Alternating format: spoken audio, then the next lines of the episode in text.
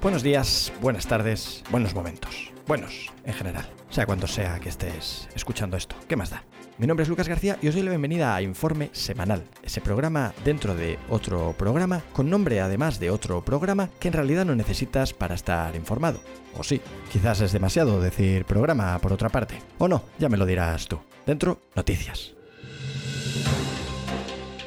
La firma de moda Hermès trabaja en una alternativa sostenible para fabricar sus bolsos, los champiñones. Hermès se ha juntado con Myco Works para crear un nuevo material que sustituirá al cuero sustituir al cuero, el nuevo santo grial de la sostenibilidad. Este material tiene su origen en el micelio, una parte oculta de los hongos, y en su transformación tecnológica. Hongos y transformación tecnológica. ¡Boom! A este nuevo componente, que ya no es material, ahora es componente, lo han bautizado como Reishi y dicen que es un híbrido de naturaleza y tecnología al unir la materia prima natural y su transformación con el objetivo de garantizar que los objetos se utilicen de la mejor manera, además de maximizar su longevidad. Yo esto último no lo he entendido muy bien, tampoco lo de la tecnología transformando el hongo, pero supongo que es parte de la gracia de un bolso hecho de champiñones por tan solo 3.000 euros. La buena noticia es que en caso de situación de emergencia puedes utilizar el producto para hacer risotto. La gran moraleja es que primero el medio ambiente, luego ya vendrá el otro medio.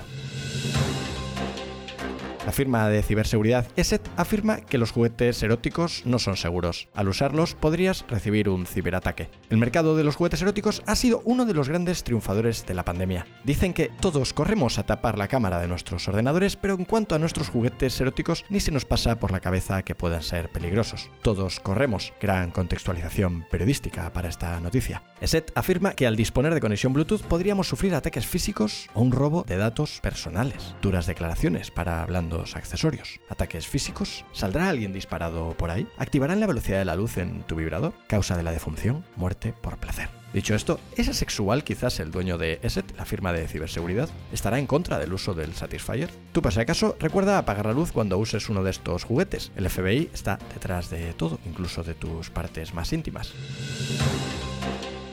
Barcelona, testigo del primer MUPI digital del mundo, con purificación de aire. Clear Channel, la firma de publicidad con nombre de champú, afirma que la contaminación del aire es la causa de más de 7 millones de muertes cada año en el mundo, según la OMS. Más de 7 millones. O sea, esto podrían ser 200 o 1000 millones. Pero bueno, más de 7 millones. Rigor. Clear Channel desarrolla este MUPI junto a Urban Purifier, una empresa catalana. Un MUPI digital con purificación activa del aire que es capaz de purificar el 99% de las partículas y el 80% de los gases nocivos para la salud. Adiós al 80% de CO, NOx y otros compuestos orgánicos volátiles y ciertas partículas que causan enfermedades como el cáncer de pulmón o el accidente cerebrovascular. Impresionante. Un MUPI nos salvará de la extinción. ¿Quién lo diría? Según Clear Channel, la capacidad de purificación del prototipo equivale a 20 árboles o 1320 mascarillas. Que no 1321, 1320 mascarillas. 20 árboles versus un Mupi.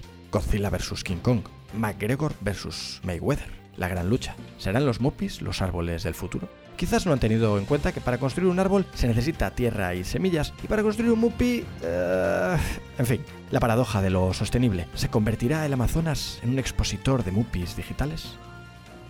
Y nada, hasta aquí el informe semanal. Ese programa con cadencia previsible, formato innovador, nombre copiado y contenido inútil. Todas las semanas en tus ondas habituales. O lo que es lo mismo, 5 minutos para olvidar. Y para ti, querido finisher, que estos minutos se te han hecho largos, pero has aguantado cual humus en la nevera, llega la pregunta. Una cuestión sin resolver que te dejará pensando toda la semana. Ya me lo agradecerás en otro momento. ¿Es en realidad el confinamiento perimetral una representación actual del mito de la caverna?